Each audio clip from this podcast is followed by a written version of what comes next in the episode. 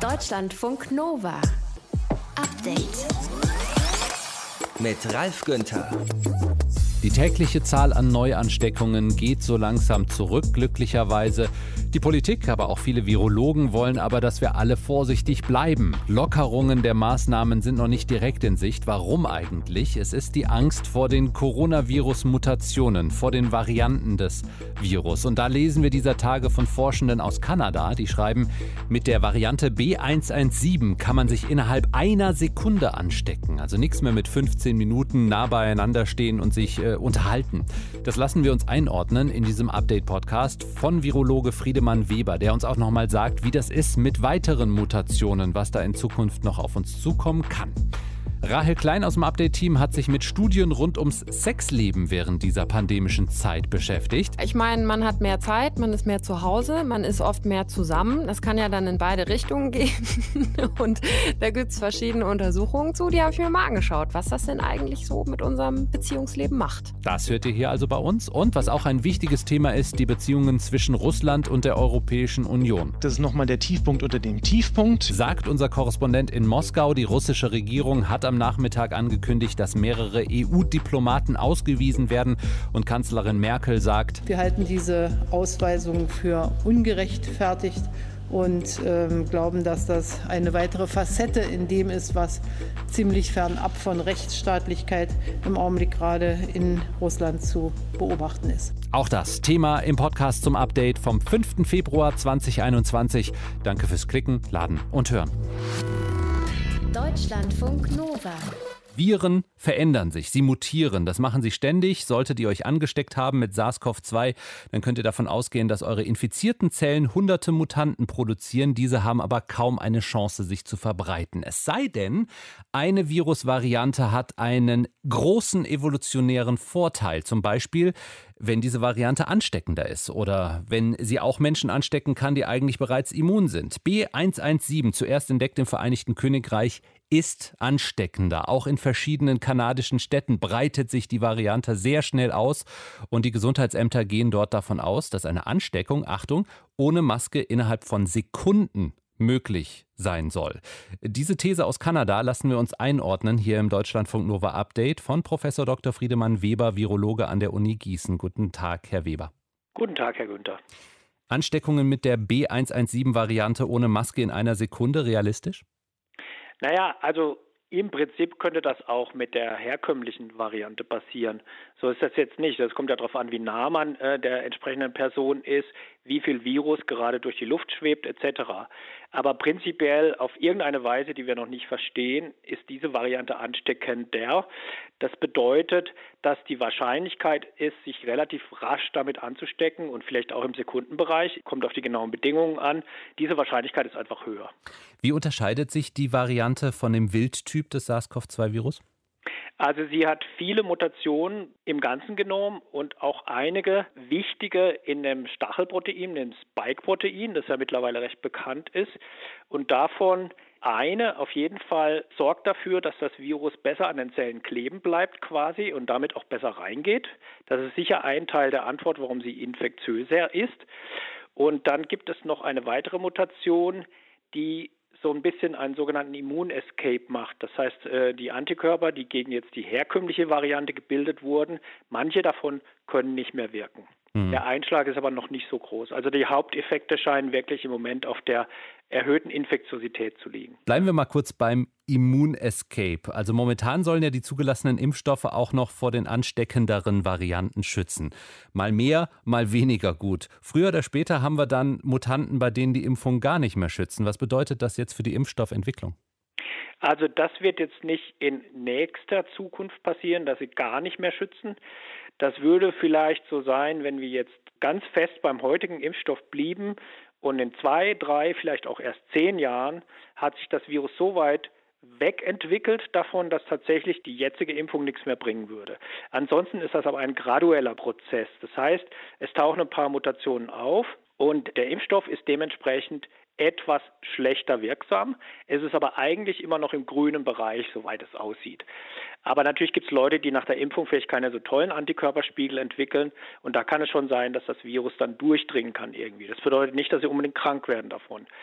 Also von daher müssen wir jetzt meiner Einschätzung nach nicht damit rechnen, dass jetzt schlagartig die Impfstoffe alle quasi zahnlos werden.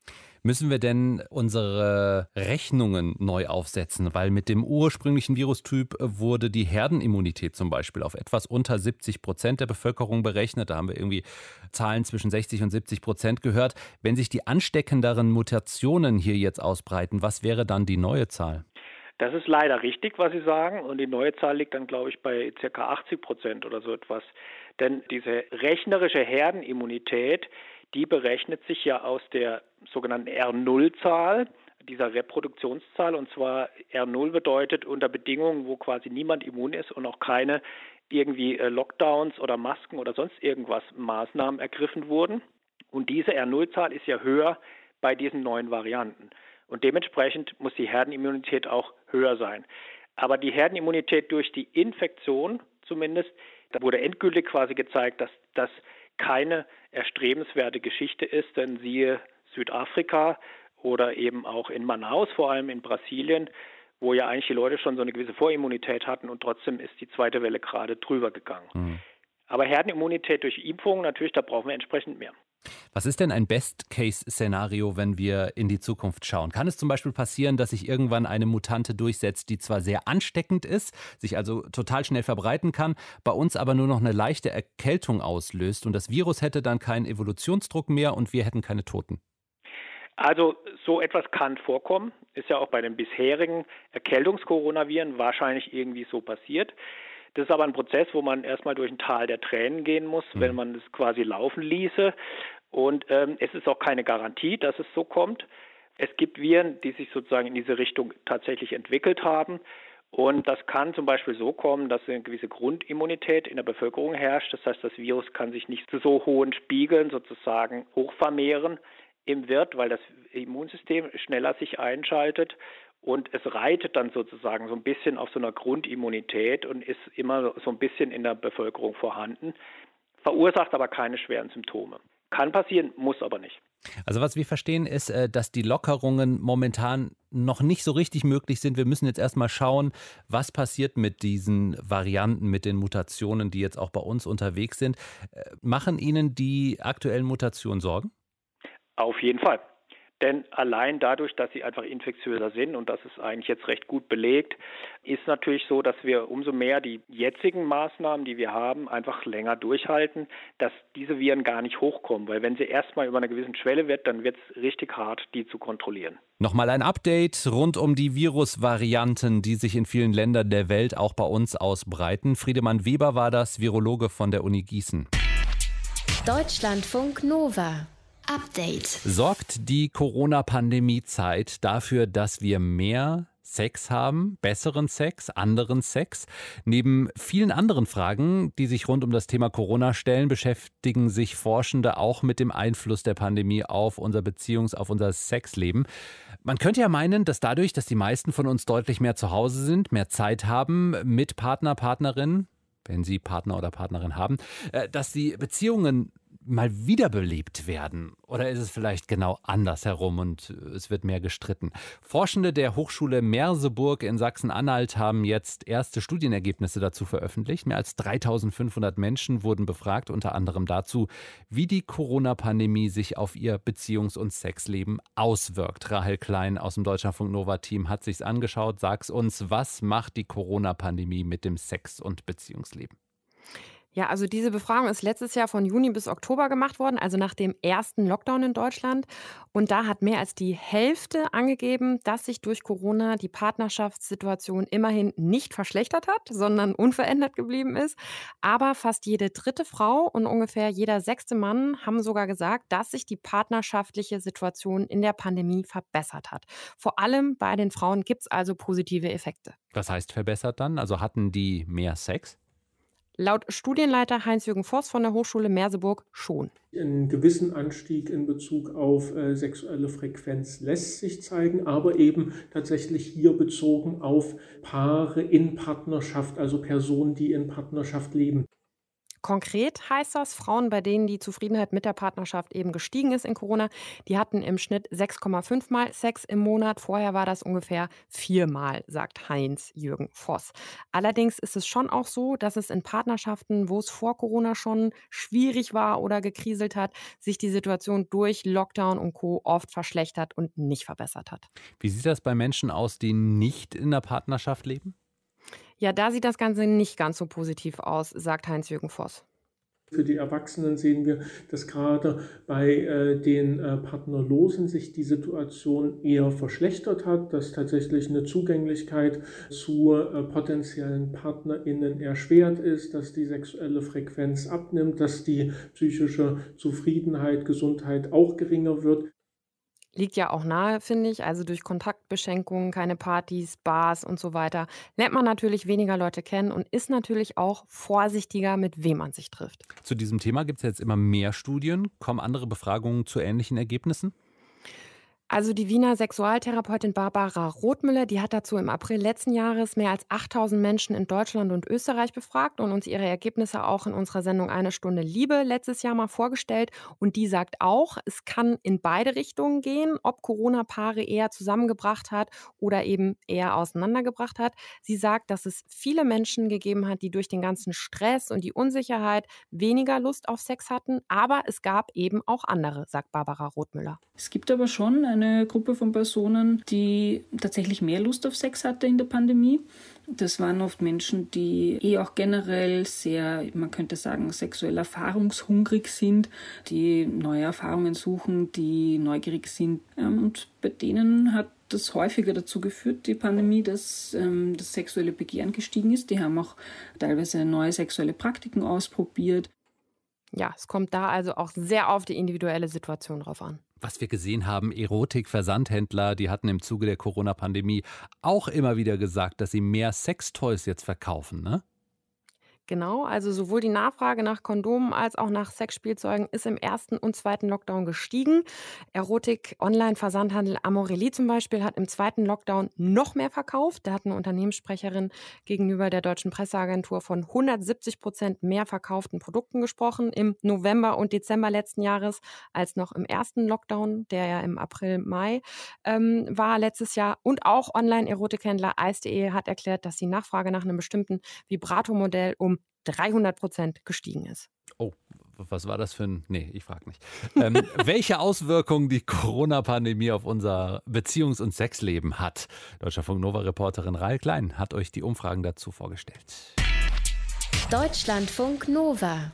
Update. Die Beziehungen zwischen Russland und der Europäischen Union, die sind schon seit Jahren angespannt, zum Beispiel wegen der Annexion der Krim und dem Krieg in der Ostukraine. Dazu kommt noch die Verurteilung von Oppositionspolitiker bzw. Kreml-Kritiker Alexei Nawalny zu mehreren Jahren Haft. Der EU-Außenbeauftragte Josep Borrell ist heute zu Besuch in Moskau und da hat er die Freilassung von Nawalny gefordert. Sicherlich befinden sich unsere Beziehungen in einer schwierigen Lage, aber der Fall Nawalny markiert einen Tiefpunkt. Der Tiefpunkt der Beziehungen ist aber direkt von einem noch tieferen Tiefpunkt abgelöst worden, denn die russische Regierung am Nachmittag hat sie angekündigt, dass mehrere EU-Diplomaten ausgewiesen werden. Deutschlandfunk Nova Russland-Korrespondent Tilko Gries in Moskau. Was sind das für Diplomaten und warum sollen sie gehen? Das sind Diplomaten aus drei verschiedenen Ländern, darunter auch ein Deutscher und dann noch ein Pole und ein Schwede. Und die sollen gehen, weil das russische Außenministerium es so darstellt, diese drei Diplomaten hätten am 23. Januar an den nicht bewilligten, nicht genehmigten Demonstrationen teilgenommen. Zitat, teilgenommen. Zwei von denen in St. Petersburg und der Deutsche in Moskau. Die EU widerspricht oder auch die einzelnen Hauptstädte, also Warschau, Stockholm, Berlin, die widersprechen. Äh, diese Diplomaten hätten daran nicht teilgenommen, sondern sie hätten beobachtet. Das ist ein wichtiger Unterschied. Teilgenommen hieße ja Losungen skandieren, vielleicht ein Plakat dabei haben und sich unter die Demonstranten mischen, auch etwas rufen. Beobachten ist etwas, was ich zum Beispiel auch mache als Journalist, nämlich hingehen und sich anschauen, was dort äh, abgeht auf den Straßen. Vermutlich haben sie eher das gemacht, ist eher meine Einschätzung. Denn ähm, ja, welches Interesse hätten Diplomaten da jetzt sozusagen skandierend durch die Straßen zu gehen?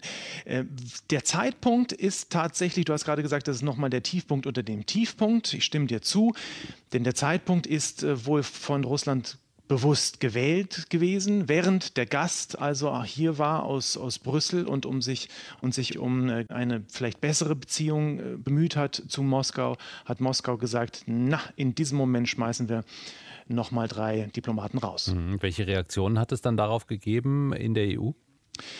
Es hat ja Unverständnis, würde ich mal das zusammenfassend nennen. Ich kann vielleicht, ich kann vielleicht stellvertretend äh, das Auswärtige Amt in Berlin zitieren. Dort wird gesagt, äh, diese Diplomaten hätten sich äh, ganz normal bewegt auf Grundlage ihres diplomatischen Statuses und man hoffe, Russland werde diese Entscheidung noch einmal überdenken. Vielleicht sage ich noch kurz zur Einordnung, Ausweisung von Diplomaten. Was heißt das eigentlich?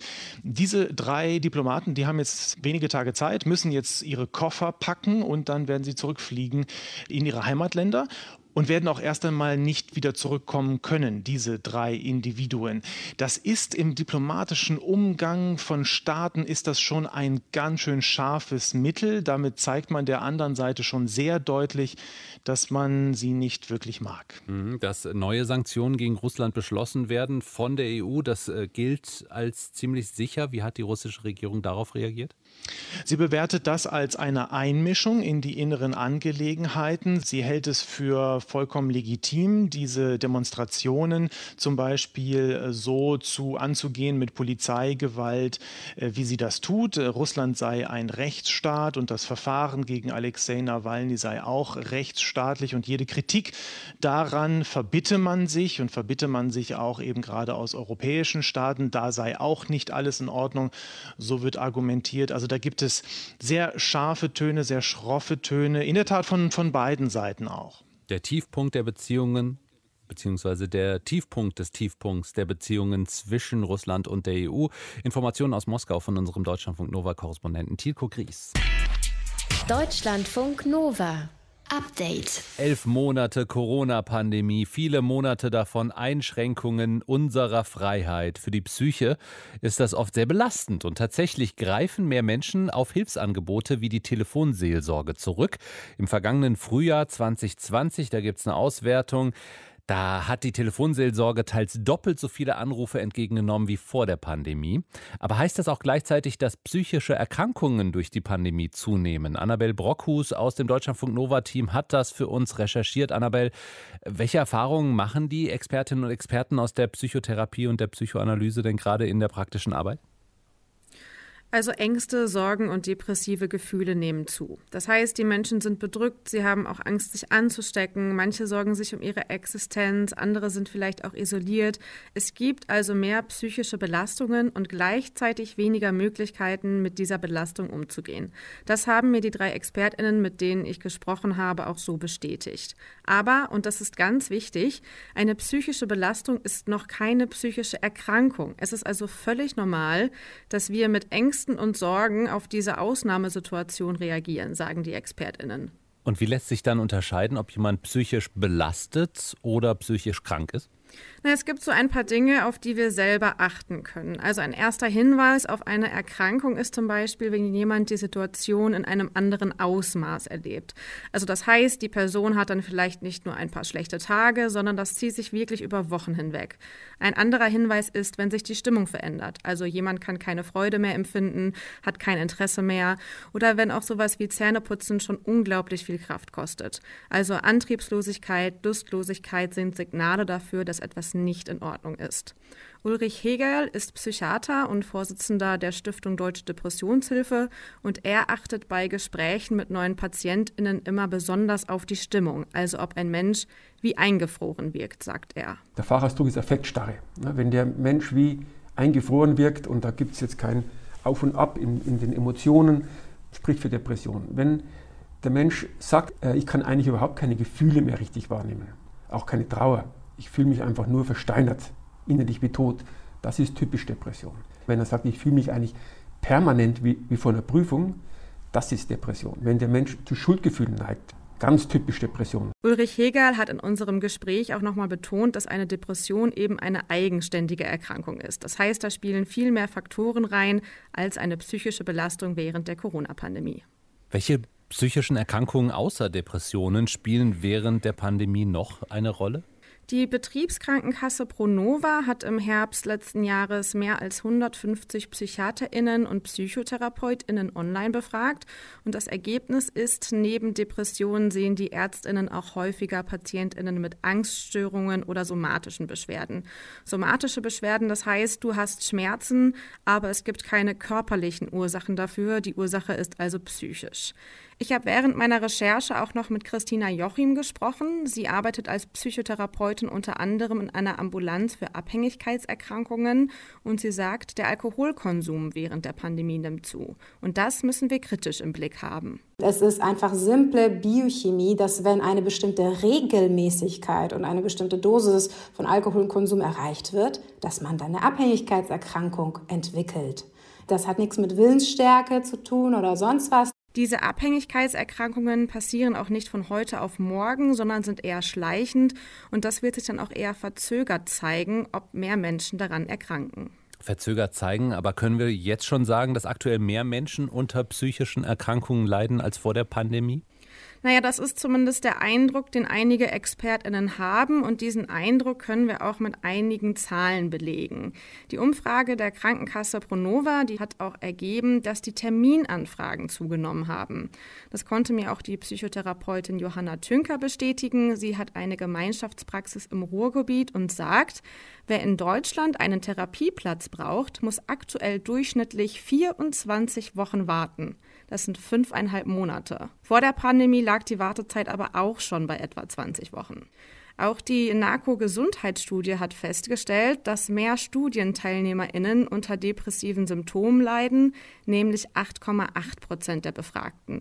Die NARCO-Studie ist ja so eine Langzeitstudie mit etwa 200.000 Studienteilnehmerinnen und vor der Pandemie litten etwa 6,4 Prozent der Teilnehmenden unter depressiven Symptomen. Aber das sind eben alles nur Hinweise. Die ExpertInnen sind sich noch nicht einig, ob es wirklich einen Anstieg psychischer Krankheiten gibt oder ob der Anstieg vielleicht auch damit zu tun haben könnte, dass wir während der Pandemie eben sehr viel über mentale Gesundheit gesprochen haben. Du hast es gesagt, wir reden seit der Pandemie viel über die Psyche, auch wie wir gesund bleiben können. Was sind da die wichtigsten Tipps? Der wichtigste Tipp ist, dass wir uns selber Struktur schaffen, also regelmäßig essen, regelmäßig schlafen und vor allem, wer im Homeoffice ist, weiß das, auch regelmäßig arbeiten. Und dann ist natürlich der nächste Punkt Bewegung. Rausgehen an die frische Luft, spazieren, gerne auch jede Sonnenstunde nutzen, die man kriegen kann. Und ganz wichtig für alle, die alleine wohnen, ist natürlich der Kontakt zu anderen Menschen. Also telefonieren, vielleicht auch hier zusammen raus spazieren gehen. Das ist alles nicht neu, aber die ExpertInnen haben nochmal betont, das können wir wirklich nicht oft genug wiederholen. Annabel Brockhus aus dem Update-Team hat für uns recherchiert, ob psychische Krankheiten während der Pandemie zunehmen. Deutschlandfunk Nova. Update. Ach, es ist so traurig. Deutschlandfunk Nova hier, das Update 19.37 Uhr. Jetzt ist so traurig, alle Clubs seit Monaten zu, Geburtstagspartys fallen haufenweise flach, keine Konzerte mehr, keine Festivals. Dabei können viele gerade in äh, so düsteren Pandemiezeiten echt mal gut eine Party gebrauchen. Gute Laune, Musik, was zu trinken, vor allem endlich wieder mal richtig tanzen. Vor allem, weil Tanzen wirklich helfen kann, Krisensituationen leichter und besser zu bewältigen. Wenn unser Körper in Bewegung kommt, wird einiges an positiver Energie freigesetzt. Das wissen wir. Warum das Tanzen im Lockdown sinnvoll ist, Update-Reporter Matthias von Lieben hat's für euch herausgefunden. Schwitzende Körper, dröhnende Bässe, blitzende Lichter, rauschhafte Atmosphäre. Fast ein Jahr her dieses Setting. Bei den Infektions- und Todeszahlen sieht es aber gerade eher nicht danach aus, als ob die Clubs bald wieder aufmachen würden, oder? Markus Söder, der bayerische Ministerpräsident, der hatte auf die Frage schon im Sommer eine Antwort parat, die wohl heute immer noch gilt. Das dauert. Denn da ist die Ansteckungsgefahr einfach mit am höchsten. Aber Sie können ja zum Beispiel zu Hause mit Ihrer Partnerin tanzen.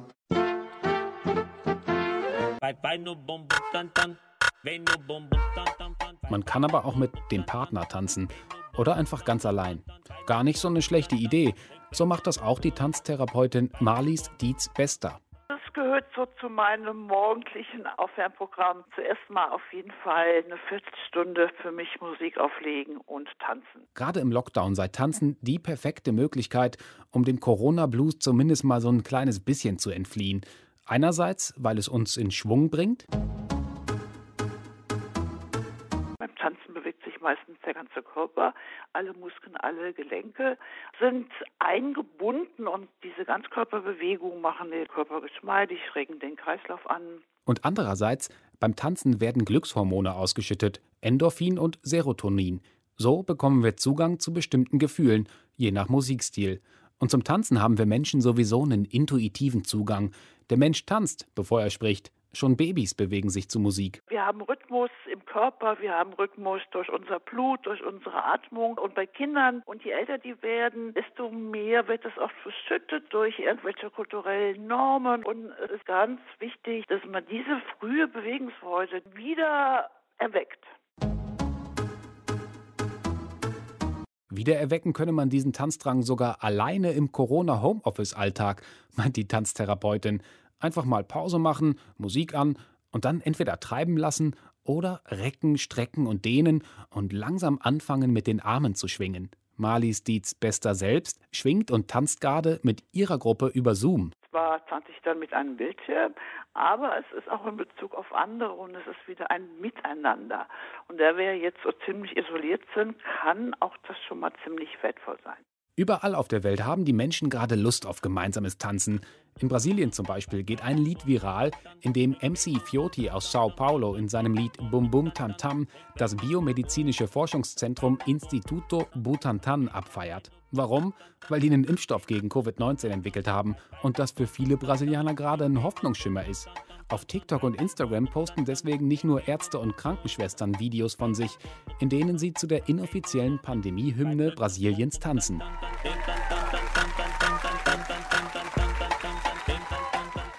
Und noch ein Lied, das zum gemeinsamen Tanzen auf Abstand einlädt, ist während Corona viral gegangen. Jerusalem,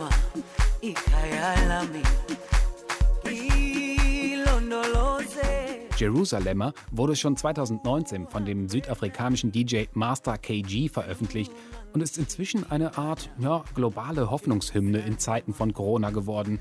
Überall auf der Welt tanzen die Menschen zur Jerusalemer Dance Challenge. Schwedische Ärztinnen, französische Mönche, italienische Marinesoldatinnen oder erst kürzlich Angestellte der Dresdner Verkehrsbetriebe. Tanzen steigert das Wohlbefinden. So viel ist wohl klar. Aber laut Wissenschaftlern sogar noch mehr, weil mehrere Funktionen im Gehirn parallel trainiert würden, sagt auch der Neurologe Ben Godde von der Jacobs University Bremen. Tanzen ist eine spezielle Form der Bewegung, die eben verschiedene Aspekte kombiniert. Das ist ja zum einen Ausdauersport und zum anderen hochkoordinativ. Und diese Aspekte zusammen machen eben die besondere Wirkung des Tanzens aus. Die Drehungen und Schritte erfordern viel Konzentration und Koordination. Durch den musikalischen Rhythmus werden Hirnregionen aktiviert, in denen wir auch Sprache verarbeiten. Und durch das Lernen neuer Tanzschritte wird das Gedächtnis trainiert. Das Resultat? Neue Reserven an Nervenzellen werden angelegt und Laut einer Studie kann durch Tanzen sogar Alzheimer und anderen Demenzkrankheiten zumindest vorgebeugt werden. Man kann generell die Funktionen stärken des Gehirns und der kognitiven Funktionen, einfach um dann eben auch eine größere Widerstandsfähigkeit zu haben gegen diese Krankheit. Tanzen macht glücklich. Tanzen ist gesund. Tanzen beugt Krankheiten vor. Tanzen macht intelligent. Deswegen. Kommt schon, lasst uns tanzen, denn alles ist Musik und wir sind. Deutschlandfunk Nova. Update. Montag bis Freitag, immer zwischen 18 und 20 Uhr. Mehr auf deutschlandfunknova.de.